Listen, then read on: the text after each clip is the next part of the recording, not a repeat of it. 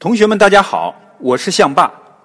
上周啊，我给大家讲了洗发水的故事，还没听过的同学啊，可以点击下面这个链接听听。很多同学啊留言问我说：“那沐浴露有什么历史呢？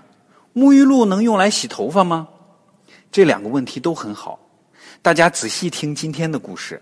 这两个问题的答案呢，就在今天的故事里。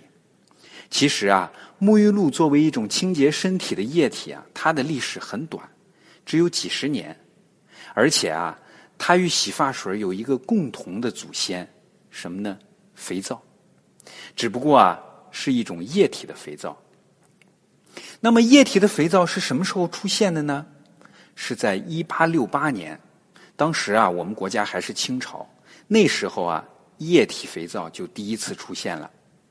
一个叫威廉·谢泼德的美国人发明了液体肥皂，并且申请了专利。哎，什么是专利呢？简单说啊，拿到专利就证明他是最早发明液体肥皂的人。谁想生产同样的液体肥皂，就必须要给他钱。那他是怎么做的呢？他在肥皂中加入了氨水和精油，生产出了一种稠稠的液体，有点像蜂蜜。氨水啊。是一种味道特别难闻的化学原料，大家要是闻过化肥的话，就知道氨水是什么味道了。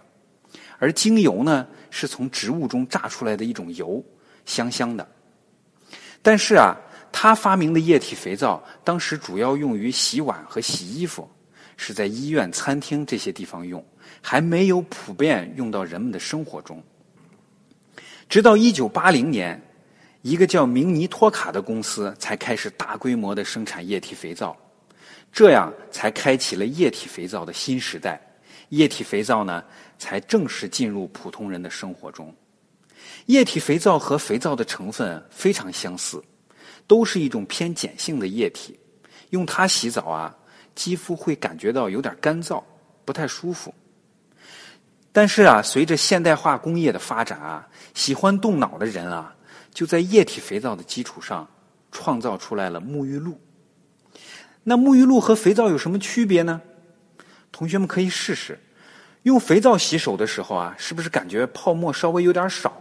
冲到水里呢，还会有一些残渣飘在水里。洗过以后啊，皮肤还会感觉有点干，有时候甚至感觉到皮肤有点崩。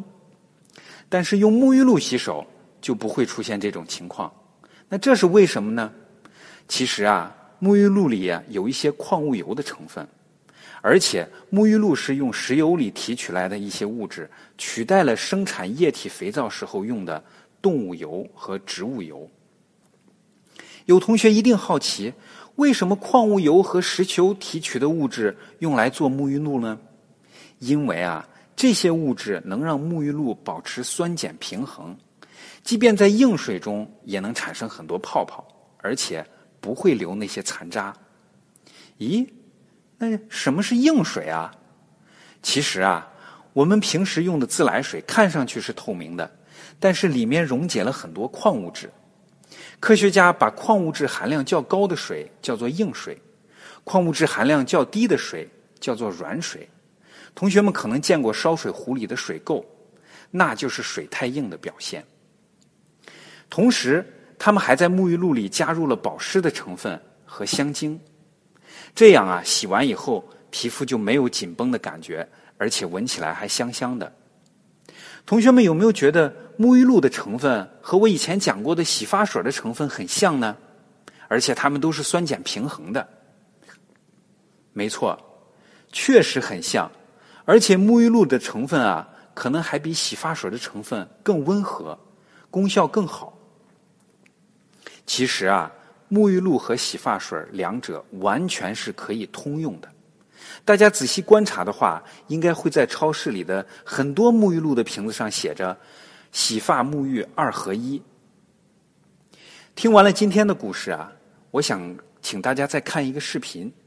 今天我用视频教大家自己动手做一个玩具，快点开看看吧。